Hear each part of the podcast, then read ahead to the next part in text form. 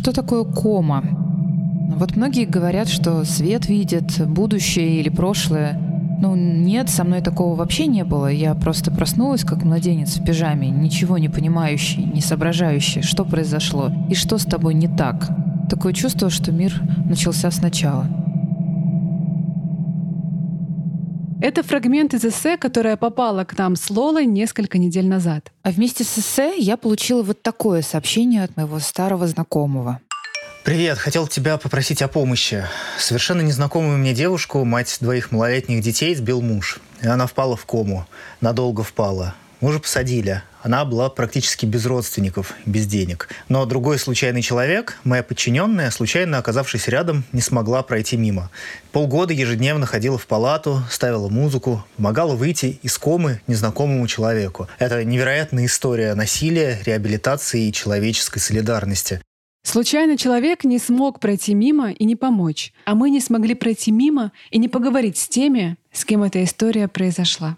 И нам кажется, что услышать ее будет очень важно всем нам. Вы слушаете подкаст «Она сказала», «Он сказал», и меня зовут Лола Тагаева. А меня зовут Даша Жук, и этот выпуск будет необычным. Чаще всего героями наших эпизодов становятся он и она, а в этот раз ими будут она и она, Катя и Наташа, случайные знакомые, которые стали лучшими подругами и даже сестрами благодаря трагическим обстоятельствам, в которых оказалась одна из них. Меня зовут Наташа. Мне 29 лет. Жи, жила в Ртищево. Сейчас в Москве с братом живу. У меня двое детей. Сын Паша, ему 9 лет. И Маша, ей 4 года. Раньше выросла в детском доме. В 18 лет выпустилась. В 23 года вышла замуж. Но неудачно. В окошке зума на нас смотрит улыбчивая молодая девушка с темными волосами, заплетенными в две тугие косички. И на коленях она держит маленькую дочку Машу, ровесницу моей дочки Евы. Я вижу, что Наташе очень трудно говорить, но для нее этот разговор уже очень большой прогресс. Два года назад она не могла сказать ни слова. В марте 2019 года Наташа оказалась в больнице города Ртищево, это небольшой город в Саратовской области, и о кошмаре, который с ней произошел, рассказали в местных газетах сухими, короткими строчками.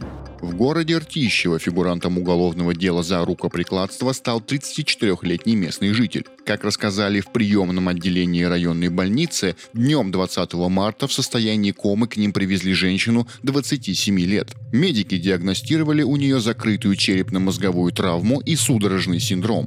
По данному факту сотрудники правоохранительных органов провели проверку, во время которой выяснили, что телесные повреждения гражданке утром нанес супруг.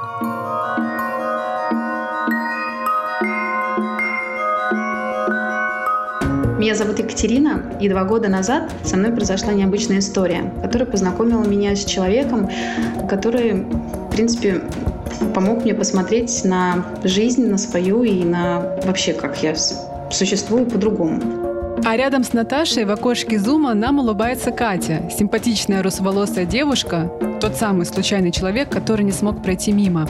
В марте 2019 года Кате позвонил ее брат и попросил о помощи. Сестра его сослуживца Наташа попала в беду. После побоев мужа оказалась в больнице. Дома без присмотра осталось двое ее детей – двухлетняя дочка и шестилетний сын. Кате, которая жила недалеко от Ртищева, нужно было поехать в больницу и забрать справку о том, что Наташа в коме и не может быть с детьми, чтобы ее брат смог забрать племянников к себе в Москву. От работы мне было ехать довольно-таки недалеко. Я говорю, хорошо, я доеду, возьму справку. Единственный стал вопрос, как я приеду в реанимацию, скажу, что я просто посторонний человек, и дайте мне справку. И пока я ехала в машине, я вот, и причем я брата тоже не знала, вот, я говорю, Саша, а если я представлюсь там двоюродной сестрой? Он говорит, ну, конечно, все здорово, но мы просто а, у нас нет а, родственников. Они после 8, по-моему, лет воспитывались в детском доме.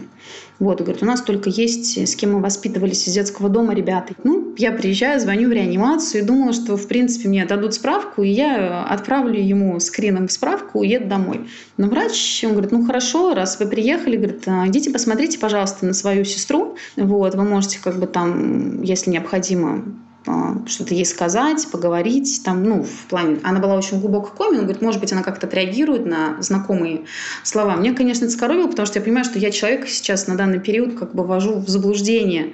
Вот. Но мне необходима это была справка, чтобы дети спокойно уехали, потому что неизвестно, что было бы с а, их отцом, а, вот, и там довольно-таки была напряженная обстановка. Вот, я говорю, хорошо, я, ну, да, дойду. И я помню, я захожу в палату, у меня был такой дикий страх, потому что я не знала, как она выглядит. Единственное, что я, когда зашла в палату, я поняла, что это она, потому что среди всех, кто там лежала, была самая молодая девушка. На тот период ей было 27 или 26 лет. Довольно-таки молодая.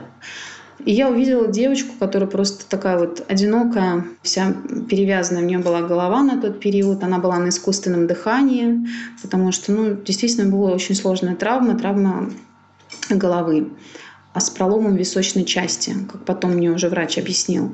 И я спросила, говорю, а кто-нибудь к ней еще приходит? Он говорит, нет, никого к ней не приходит. Ну, брат как бы в Москве и все. Я спросила, что необходимо для нее. Вот, ну, попросили там только там влажные салфетки, либо памперсы приносить. И на тот момент мне просто стало очень жалко этого человека. Я поняла, что брат сейчас уедет, увезет детей, и к ней никто не будет приходить, и неизвестно, что дальше с ней будет. И вот с того момента, когда вот я помню, прям я ее увидела, я поняла, что как бы вот, наверное, может быть, я чем-то могу ей помочь. И вот с, тот, с того момента завязалась наша очень такая сильная, крепкая дружба, как потом это окажется. Брату Наташи, Саше, удалось забрать детей в Москву, но приезжать в больницу к сестре так часто, как хотелось бы, он не мог. Нужно было заниматься малышами в совсем другом городе, а других родственников и близких у выросшей в детдоме Наташи не было. В какой-то момент я, наверное, представила себя на ее месте, может быть что вот э, и понимала, каково было, если бы ко мне бы никто не приходил бы, как я бы смогла бы ли я вот так вот понять, что я кому-то нужна или брошенная. Мне в тот момент было очень жалко ее в плане того, что она никому не была нужна, ну, вот именно брату, детям, конечно, она была нужна, но больше к ней никто не приходил. К ней приходили пару подруг из а, детского дома, и то только не посмотрели на нее, ну, в кого, ну, какая, какое состояние было, и ушли. И вот две подруги, которые в Ртищево за ней ухаживали, и все, больше никого не было. Через неделю Катя приехала навестить Наташу снова. И с этого момента стала приезжать к ней каждую неделю. Она была очень в таком в плачевном состоянии, потому что периодически мы сдружились уже с врачом, который был у нее реаниматологом, и периодически он там писал, то у нее поднималась температура, то у нее там одно отказывало, то другое отказывало. И каждый раз, я помню, мы созванивались с братом и переживали, что, наверное, что-то... Ну, потому что врачи очень многие говорили, что она не вытянет. Даже была такая история, когда вначале она оказалась в больнице, я позвонила знакомой, которая имеет э, определенные там знакомство с врачами э, нейрохирургами. Вот. И такая ситуация была неприятная. Она мне звонит и говорит, а эта девочка уже умерла. Я говорю, как умерла? Брату еще не звонили. Он такой, нет, еще не звонили. Вот. Я говорю, ну ты уточни, потому что не может быть, чтобы она, что с ней что-то произошло. Такого быть не может. И потом уже мне эта девочка отзванивается, подруга мне говорит, ну да, это просто врач э, неправильно выразился, ты извини, потому что очень сильная травма, даже если она придет в себя, она не сможет э, существовать, она не сможет говорить, она не сможет ходить, и будет очень сложно ей вообще существовать в этом мире. Я говорю, ну давай не будем делать поспешных выводов, возможно, все и наладится. Вот я приходила к ней, брала ее за руку, ну, то есть там гладил ее сначала тактильно, что Наташа, возвращайся, ты здесь нужна, тебя ждут детки. Потом я приносил ей сказку, читала Алиса в стране чудес.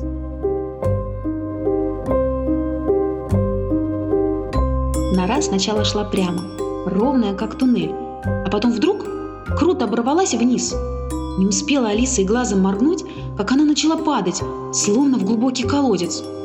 То ли колодец был очень глубок, то ли она падала очень медленно. Только времени у нее было достаточно, чтобы прийти в себя и подумать, что же будет дальше. Правда, когда она пришла потом из, из комы, вышла, она сказала, что она не любила эту книгу. А я читала ей по голосам. В общем, она говорит, я не любила эту книгу, зачем ты мне ее читала? Я говорю, ну я же не знала твои предпочтения. А, но самое сложное для меня оказалось, вот, ну, когда говорят, ну, ты хочешь помочь человеку, нужно прийти помочь. Для меня, на самом деле, вот, как бы, ну, книгу прочитать, да, памперсы принести, да, прочитать, там, погладить ее по руке тоже, вот. Но самое для меня было сложное, это вот на деле показать, что ты действительно заботишься о человеке, это поменять было памперс. Вот для меня это было первый раз, это было тяжело. Я такая, так, Катя, как бы ты помогаешь человеку, давай. Мне было очень тяжело первый раз поменять памперс. Реаниматолог, с которым Катя подружилась, посоветовал ей книгу о том, как выводить людей из комы знакомую. В книжке говорилось о том, что нужно давать пациенту слушать музыку. Я думала, на самом деле, что нужно включать классическую какую-то музыку для того, чтобы человек как-то просыпался, слушал такое при, при, приятное, прекрасное и, соответственно, как бы приходил в себя. На самом деле нет, все не так. Оказалось, что нужно включать самый сильный такой рок, который прям вот, э, ну, невозможно было слушать эту музыку, очень такой тяжелый рок. Я помню, очень часто просила коллегу, который меня слушал, чтобы он мне что-то записывал.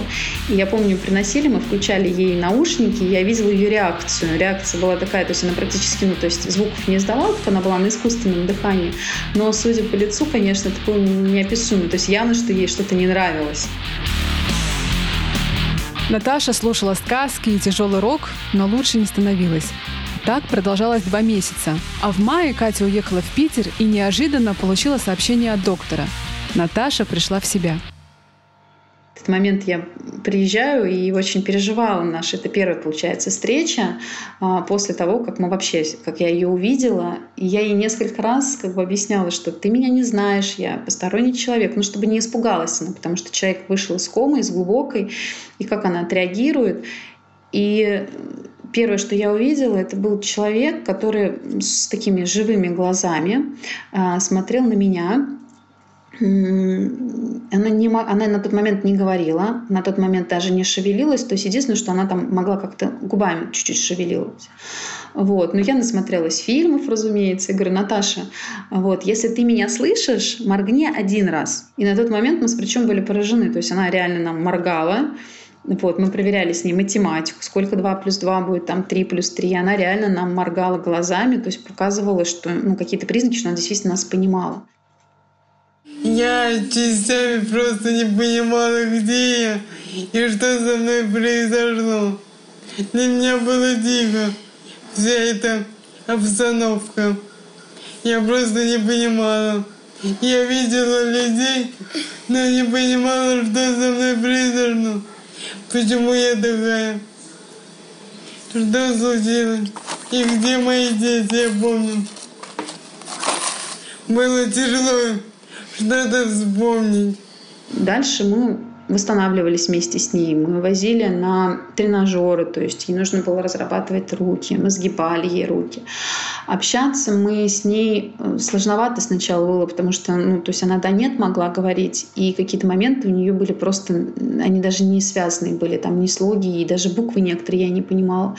Распечатали ей алфавит, и когда что-то она хотела говорить, мы ей поднимали руку, и она вот алфавитом двигала по буквам, что она хотела говорить. Играла на, гур... на губной гармошке, чтобы восстановить уже свое дыхание. А дальше мы э, учили ее говорить слово «да» и «нет». Она очень шепотом говорила, очень так тихо, аккуратно. Вот. Э, «Да», «нет». Сначала почитала по губам, потом уже потихоньку у нее доносили звуки. В июне Наташу перевели в палату интенсивной реабилитации. Руки и ноги Наташи по-прежнему не слушались и не сгибались, и Катя вместе с Сашей, братом, который несколько раз приезжал из Москвы, делали ей массаж, чтобы она и ее тело заново учились движениям. Периодически мы как раз, когда брат уже уехал в Москву, мы созванивались с ней по видеозвонку, а он, играл, он играет на гармонии. То есть Наташа играла на губной гармошке, а он из Москвы играл на, гар... на своей на гармонии. А, для того, чтобы хоть как-то соединиться между с ними, чтобы Наташа могла хоть как-то взбодриться и продолжать учиться. Потому что были моменты, когда она уже отчаивалась, и ну, очень часто бывало она и плакала, когда увидела себя первый раз в зеркале Ну, через какой-то период она, наверное, наступил момент, когда она уже перестала отчаиваться и поняла, что ей нужно идти вперед, что у нее двое маленьких деток. Чтобы восстановить силы и вернуться к жизни, Наташе было очень важно хорошо есть. И Катя взяла на себя роль повара. На тот период, пока она лежала в а, коме, она очень сильно похудела, практически были одни кости. Ее нужно было как-то откармливать. Питание она получала практически такое вот, как детское. Это было только питание. И сама она практически не ела, потому что она не могла пережевывать пищу. Мы ее кормили через трубочку. И, соответственно, через когда она уже лежала в палате интенсивной реабилитации, мы ее учили, как надо кушать, как надо пережевывать пищу. То есть прям полностью на твоих глазах происходил такой интересный момент, когда человек вроде взрослый человек, а ты его как ребенка учишь. Только у ребенка как бы это все гораздо быстрее происходит, а у нее каждый день все по-новому. Первое воспоминание Наташи после выхода из комы — то, как Катя пыталась ее кормить. Я помню, я ела много. После комы есть хотелось очень. Много. И поэтому ела очень много. Я, если честно, переживала, хватит ли у меня запасов еды, чтобы прокормить Наташу, потому что Наташа ела очень много. Ты помнишь, да, это? Я приносила ей котлеты, причем я приносила ей а, в обед и думала, что вот ей хватит еды на, там, на обед и на вечер. Но пока я находилась с ней в обед, и мы с ней разговаривали, Наташа умудрялась это все съесть. Макароны ела, но мы макароны она кушала, чтобы разработать руки а, вилкой. Ты помнишь, как ты крутила вилкой, чтобы э, руками разработать. Mm. А сладкое? Mm. Как ты любила? Катя очень, очень хорошая подруга. У меня таких не было еще. Мы с ней познакомились, когда я была в коме. Я, когда очнулась, подумала, что она мы всегда это вспоминаем с улыбкой. Что она жена брата. Я подумала, что она жена брата. Но она не была. Вот это она начала общаться. А я ей объясняла, что она меня не знает, но у нее были проблемы с памятью. Я тогда не сильно догадывалась, что у нее действительно сильные проблемы с памятью. И она была уверена, что мы с братом муж и жена. У него жену тоже зовут Катя. И я помню очень первый момент, когда она действительно схватила меня за руку, и она поняла, что как бы я просто знакомый, и она очень начала сильно плакать и просить меня, чтобы я никогда в жизни ее не бросала.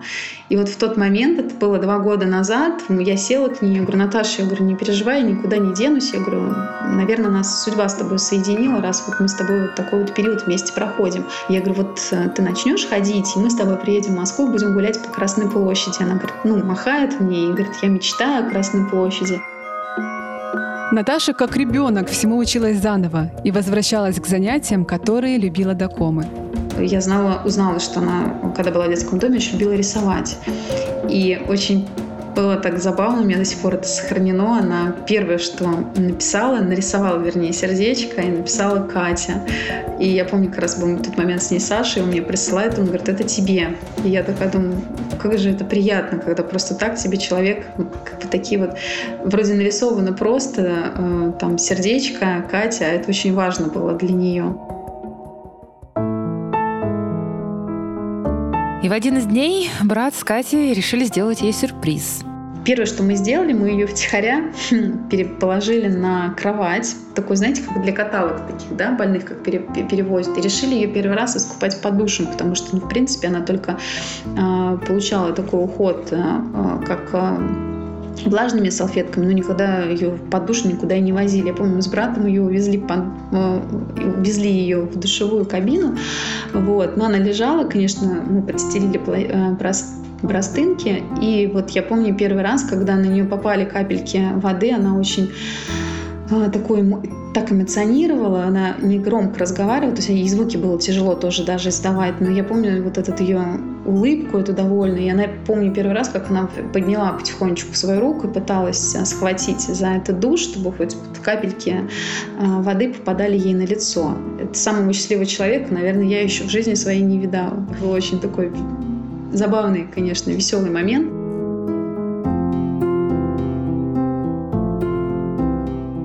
Я очень не хотела, чтобы она видела себя в зеркале, потому что это до момента, до этого происшествия, когда я видела фотографии.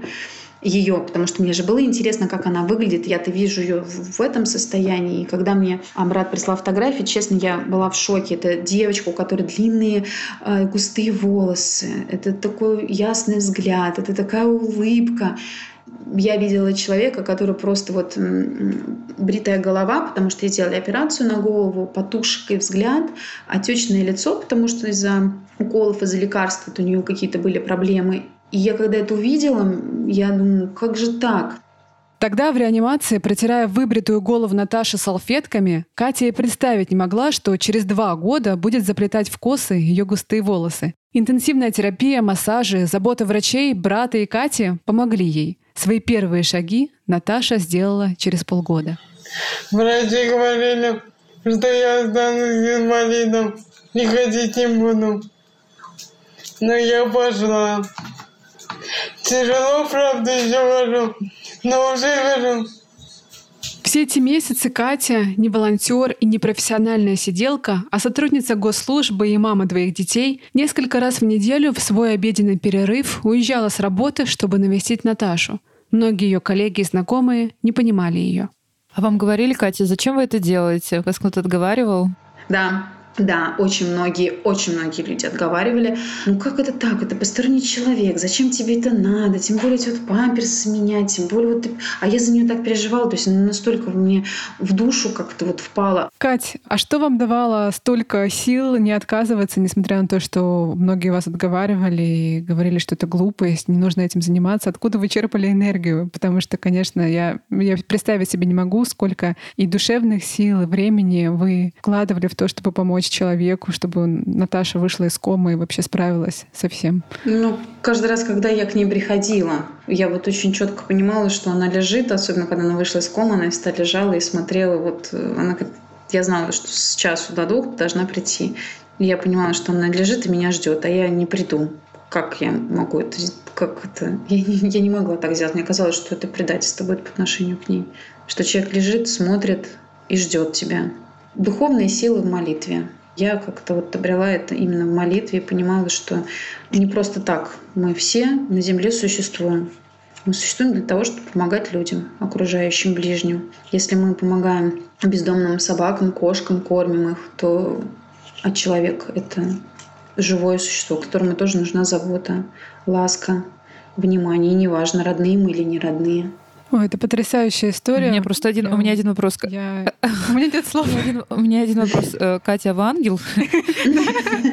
Катя, вы ангел. У меня тоже все время была эта мысль в голове. У меня Наташа всегда так называет. И у меня аж прям, если честно, э, слезы из глаз, когда она пишет мне периодически, когда был момент, когда я была очень ну, после развода, это было очень тяжело для женщин. Ну, вообще для женщин тяжело развод. Она мне такие вещи всегда говорила, ну, очень много успокаивала меня. Она мне говорила, Кать, ну ты понимаешь, что ты ангел, и ты заслуживаешь тоже ангела. Я говорю, слушай, говорю, ну другие ангелы же на небесах. Я говорю, ты же меня на тот свет не отправляешь. Она говорит, нет, мы еще с тобой будем гулять, еще вместе веселиться.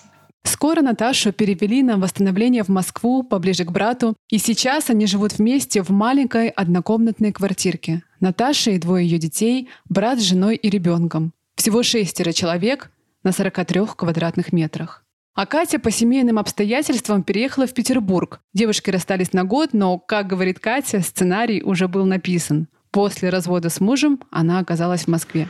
12 лет я была в официальном браке.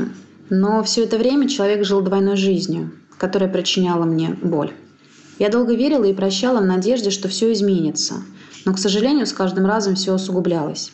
И в этот тяжелый период после развода Катя пришла к Наташе. Наверное, было суждено нам встретиться просто. При таких обстоятельствах?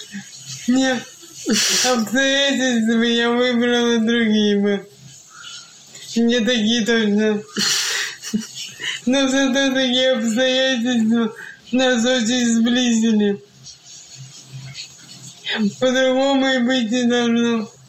Это было именно женское какое-то состояние, не состояние, неправильно выразилось, это было и не солидарности. Даже не знаю, как это сказать, потому что у нее двое детей, у меня двое детей.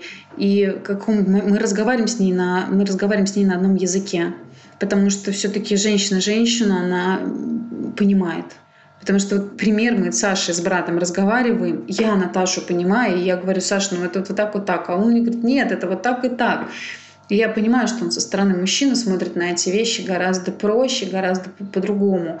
А с Наташей, особенно когда вот мы разговариваем там, в плане детей, как ей тяжело, я говорю, я понимаю, как тебе тяжело. И она говорит фразу, а я ее заканчиваю. И она говорит, да, я это имела в виду. И ты действительно понимаешь о том, что как, каково важ, важна действительно женская поддержка, потому что все-таки в женщине энергии любви и созидания очень много того дня, как Наташа оказалась в коме в больнице, прошло чуть больше двух лет. Сейчас Катя и Наташа живут в одном городе и много времени проводят вместе. И недавно та мечта, которая появилась у Наташи, когда она вышла из комы, сбылась. Она приезжает ко мне в гости на выходные с детками. Но она входит пока при помощи, конечно, костыля, еще самостоятельно не ходит, но а, при поддержке все-таки передвигается. Мы доехали с ней до Красной площади, и мы сидели с ней. Я говорю, ты представляешь, всего прошло два года, а ты уже сидишь здесь на Красной площади. Что будет через два года? Какие у тебя будут результаты? И вот когда вот мы сидели с ней в Саратове об этом мечтали, это была просто мечта. Мы никогда в жизни бы не подумали о том, что это все действительно произойдет в реальном, в реальном, в реальное событие. Катя отправила нам фотографии, сделанные в тот самый день, когда вместе с Наташей они гуляли по Красной площади. И на фото с такой же открытой улыбкой, такими же тугими косами, как сейчас мы видим в зуме, Наташа, а рядом с ней Катя. Наташа, ты гордишься собой? Mm. Представляешь, какую работу ты сделала гигантскую? Иногда я думаю, что могла бы лучше ей сделать какие-то моменты я просто была ленивой. У меня был период, когда надо было делать уже, а я ленилась. Я иногда стою, мне кажется, что я не смогу. Я просто много еще боюсь. Не могу перебороть вот этот страх, который во мне. Я его не могу никак перебороть. Я знаю, что надо, но не получается пока. Ну, ты же стараешься. Сколько да. раз ты применил? Не знаю. Дома я могу ходить без всего, а на улице не могу идти. У меня ноги прям сразу сводят. И я начинаю падать. Поэтому я еще учусь. Учусь ходить этому. Это была моя цель. Моя основная цель. Наташе очень важно продолжать лечение. За два года она проделала большой путь, но на пути к выздоровлению нужно сделать еще очень много. Заниматься с логопедом, разрабатывать ноги. И все это время, пока мы слушаем историю Кати и Наташи, нам хочется задать еще один вопрос. А вы знаете, что сейчас э, с бывшим мужем Наташи? Он в тюрьме сидит? Да, ему дали три года 6, по-моему, месяцев, либо 8 месяцев.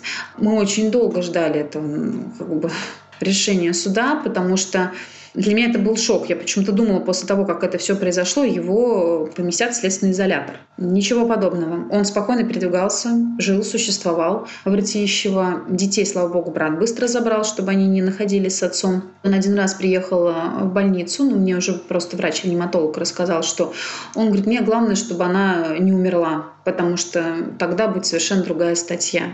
И я была тогда шокирована, он один раз только приходил, и все. И, может быть, пару раз всего лишь звонил, спрашивал по поводу состояния. Только когда она вышла из комы и перевели ее в палату интенсивной реабилитации, только тогда уже началось уже вот э, следствие. А Наташа его вспоминала? Вы с ней обсуждали после того, как она стала поправляться? Я старалась эту тему вообще изначально не поднимать. Думала, для нее это все травматично. Но ей повезло, как она говорит. Она всегда говорит, она говорит, мне повезло, у меня память короткая. Мы на эту тему очень долго смеемся всегда. Вот, она сказала, что ей вот повезло, что она очень многое не помнит, и поэтому ей как-то... Вот она сейчас, она говорит, я нацелена на то, чтобы встать на ноги, быть с детками. Она говорит, я много моментов не помнит. И даже момент того, что с ней произошло, она не помнит. Это уже по кусочкам мне удалось как-то собрать эту информацию. У нее была женщина-опекун в Ртищево. Ну, после того, как они выходят из детского дома, у них есть э, люди, которые ну, до сих пор как бы там с ними общаются. Я к ней приезжала тоже из Питера, я к ней приезжала в Ртищево на один день, чтобы руки разрабатывать. Опекун ее заставлял чеснок чистить. Она как раз там солила помидоры, огурцы, и Наташа чистила чеснок. И уже потом мы уже с опекуном разговаривали, что это не первый случай, когда он поднимал на нее руку, то есть эта ситуация была а известно, что конкретно он сделал? Она не помнит. Единственное, она говорит, я помню, что он ее ударил. Была какая-то бытовая ссора, он ее как-то толкнул, и единственное, что он говорит, я помню, что я как-то обо что-то ударилась, а дальше уже ничего не помнит. Но, скорее всего, был удар очень сильный, потому что у нее был весь, весь э, левая часть, она была просто вдавлена. Со своим мужем я прожила 10 лет. Было много хорошего и также плохого. Он любит выпить больше, чем меня и детей. Поэтому у нас, наверное, так и произошло. Я очень ему благодарна за своих прекрасных детей, за дочку и сына. Благодаря им я, наверное, и выжила. Много веселого у меня только впереди. Своей историей Катя и Наташа впервые решили поделиться здесь, э, в нашем подкасте. Полтора года после выхода из комы Наташе не хотелось рассказывать о пережитом ей кошмаре. А теперь и Кате, и Наташе важно, чтобы эту историю услышали как можно больше людей. Если нас а, слышат, будут слышать женщины, которые оказались в подобной ситуации, либо не дай бог, да, в, так, в такой подобной ситуации, либо находятся в в тяжелых семейных отношениях, хочется к ним обратиться и попросить их в первую очередь понять нас, чтобы они для себя поняли, какие они замечательные, какую ценность они в себе несут. В первую очередь, потому что это женщина, которая может дарить э, любовь, потому что она сама по себе уникальна, женщина. Ни в коем случае не терпеть э, плохого отношения к себе. Никогда. Не ради детей, не ради родственников, не ради потому что а, что скажут другие. Ни в коем случае никогда не терпеть. Потому что женщина должна в первую очередь ценить, любить себя. И ни в коем случае не позволять с собой плохо обращаться. Я не знаю, изменилась бы эта ситуация с Наташей, если бы это было бы раньше, пришло осознание. Mm. Произошло то, что произошло. Мы не, уже не в силах изменить. Но, возможно, мы, может, этой историей предотвратим другие ситуации, которые, не дай бог, могли бы а, с некоторыми людьми, именно женщинами, повториться. Может быть, э, кто-то услышит и поймет, что действительно, что я ценность, я замечательная, уникальная, и неважно, что скажут другие, если я э, уйду от э, плохих семейных отношений, от мужа, который обижает и буду жить счастливой жизнью, потому что каждый это заслужил. Чтоб не терпели, а уходили сразу. После первых каких-то попыток вот это терпеть нельзя. Мужчины не меняются. Они, они только клянутся, что изменится. А на самом деле не меняются вообще никак. Если они бьют, они будут бить сильно. У людей просто очень много страха, и они этого не замечают. Им кажется, что они не смогут поэтому живут. Вот как я. Думала, что не смогу жить одна, поэтому жила с мужем. А на самом деле я смогла бы. Просто я боялась. Поэтому вот так произошло.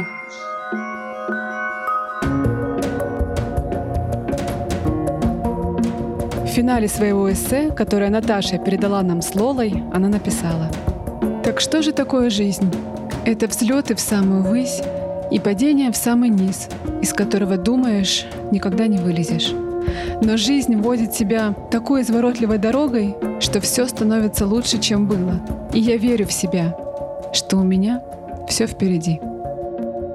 Спасибо, что послушали эту историю. Мы с Лолой, Катя и Наташа будем очень рады, если вы поделитесь ею с теми, с кем вам кажется важным поделиться.